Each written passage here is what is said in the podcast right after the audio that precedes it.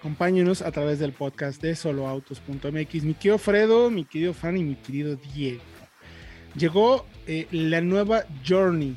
Finalmente se actualiza. La Journey, si no me equivoco, yo la recuerdo igual desde hace muchísimos años. Un producto muy confiable, un producto amplio, con buena capacidad. Motores en su momento eh, eficientes y efectivos para aquellos tiempos. Ya obviamente el cambio de la época que estamos viviendo, el desarrollo y crecimiento del segmento de las SUVs compactas medianas, ha cambiado mucho.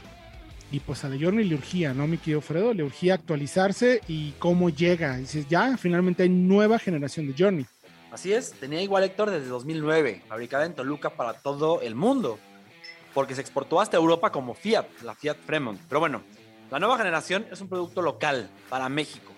No se va a ofrecer en Estados Unidos, por ejemplo, como la generación anterior, porque está basada en un producto de la marca china GAC, que se llama GS5 Dodge aprovechó la alianza que tiene, que tenía FCA, ahora Stellantis, con esa marca china para cambiar la parrilla, remarcarla tal cual y prepararla para México y venderla aquí como nueva Journey 2022. Es una sub, digamos que a diferencia de la Journey anterior, tiene más forma de sub, no sé qué opinen. Me parece que tiene más la silueta de camionetita que la anterior que era más bien, me parecía de ciertos ángulos un monovolumen, una mini minivan.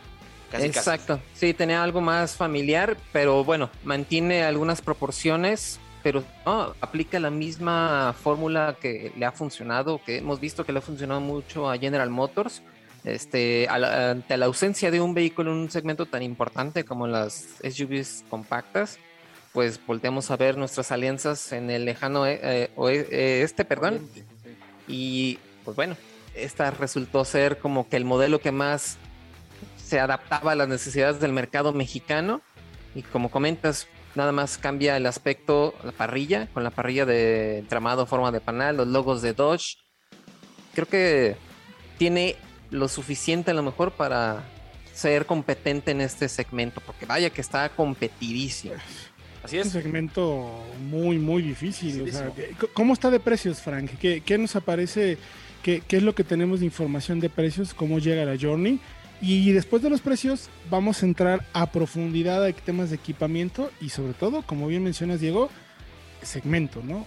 Bueno, pero vamos, la Journey inicia en 555.900 pesos para la versión SXT eh, con transmisión automática.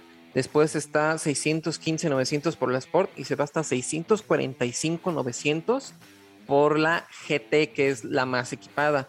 Lo interesante es que ahora viene pues precisamente con, como lo, como lo hemos visto en la mayoría de los autos que provienen desde China, con un motor pequeño, 4 cilindros 1.5 turbo, precisamente, que eh, ofrece 165 caballos y 195 libras-pie de torque acoplado a una caja automática de 6 velocidades y tracción delantera. O sea, no hay es una fórmula conocida, por así decirlo, algo que se puede esperar de un vehículo de esta procedencia. ¿Detalles de equipamiento tenemos ya, mi querido Fredo? Eh, sí, ya hay tres versiones, ya hay qué tiene cada una. Por ejemplo, la versión de entrada tiene solamente cuatro bolsas de aire. Que ahí ya por el precio, híjole, mejora, muy mejorable. 550 mil. Así es. Con cuatro 55. bolsas. Cuatro bolsas. Y a partir de la intermedia. A ver, más allá de si nos puede gustar o no, el segmento que dice Todas tienen bolsas. seis bolsas, ¿no? O siete. O hasta siete incluso. Sí. Y ya la intermedia, eh, interesante, la Sport de 616 mil pesos, tiene asistencias avanzadas de conducción. Ok. Un dato interesante, un par de datos es que la versión anterior se caracterizó por ser de las camionetas o subs más baratas con tres filas de asientos de las primeras, de hecho. De, las tuvo en ese segmento. de hecho, correcto. Y esta no lo tiene, tiene solamente dos filas, un enfoque diferente más como decíamos de sub que de coche familiar. Y también Héctor, ya hablamos del motor, pero me parece rescatable que la tendencia de coches chinos en este segmento es hacia cajas CBT, que no son las más modernas ni las más eh, quizá agradables, las más refinadas. Y esta me parece muy interesante que tenga una caja automática de 6, un, convertidor de par tradicional, que además viene de origen Aisin. ¿Mm? Es una caja que usó Volkswagen, que usó Toyota, que usaron muchas marcas. Fiable, sencilla, pero más refinada que una CBT. recordemos, por ejemplo, ahorita que, mencionas, eh, con la MGRX8, por ejemplo, igual, misma configuración, ¿no? Motor turbo, eh, caja de 6. Eh, a ver, creo que las marcas chinas, sobre todo los fabricantes grandes, lo que están pudiendo hacer en el mercado mundial, no solamente para China, es que ellos también están fabricando muchas de las autopartes. O sea, ya no solamente es le encargo a tal empresa que me haga la caja, ellos están haciendo ya las cajas ellos están haciendo los motores, o sea, la misma, el mismo bike o el mismo jack o el mismo gag están haciendo sus propias cajas y motores. Entonces, por ahí es que es donde probablemente podamos entender por qué, eh, los porqués de este tipo de configuraciones.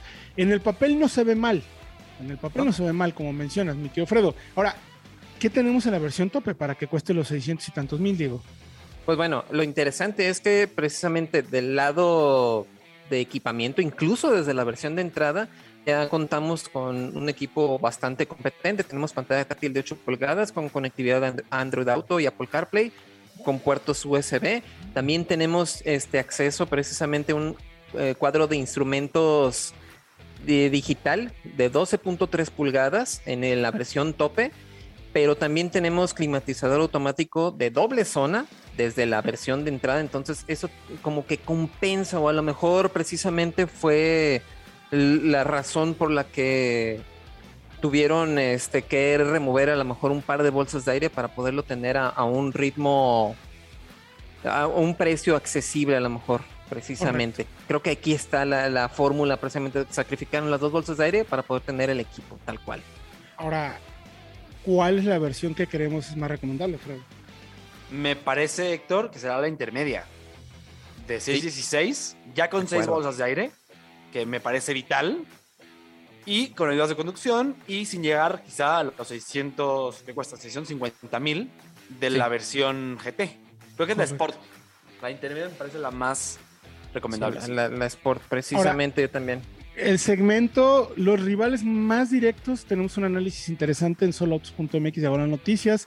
¿Cuáles son los rivales directos? Bueno, pues tenemos precisamente a Honda CRB y a RAV4, que son las más vendidas del segmento en este 2021, en lo que va del año.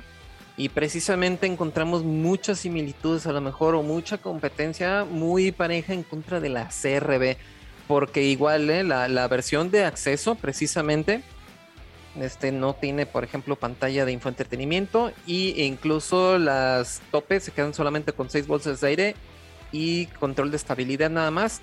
Pero aquí el problema no, tienen asistencias. No tienen asistencias, pero aquí el problema es precisamente la RAP4, que ya tiene asistencias a la conducción desde la más, este, la, desde la base, perdón, ya tiene pantalla de infoentretenimiento desde la base. Yo creo que esta sigue siendo a lo mejor como que el la más recomendable. La piedrita en el zapato para todos, no solamente para, la Johnny, para absolutamente todos.